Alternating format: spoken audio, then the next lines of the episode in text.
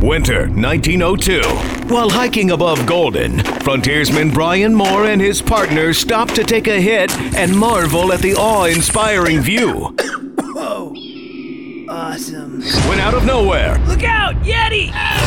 in the blink of an eye, Brian jumps to his feet, swiftly hurling his old timey glass bong, striking the Yeti square in the nose, causing the surprise beast to retreat to Wyoming or wherever the hell Yetis come from, and thus saving the town folks below.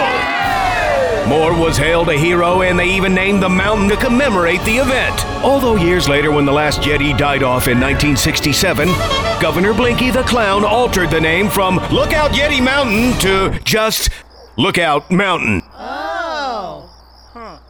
And today, Nerf's LOL at 505 honors the unsung heroes of Colorado. Here's to you, Brian Moore. Nerfs LOL at 505, fed by Illegal Pete's. Search LOLs on iHeartRadio.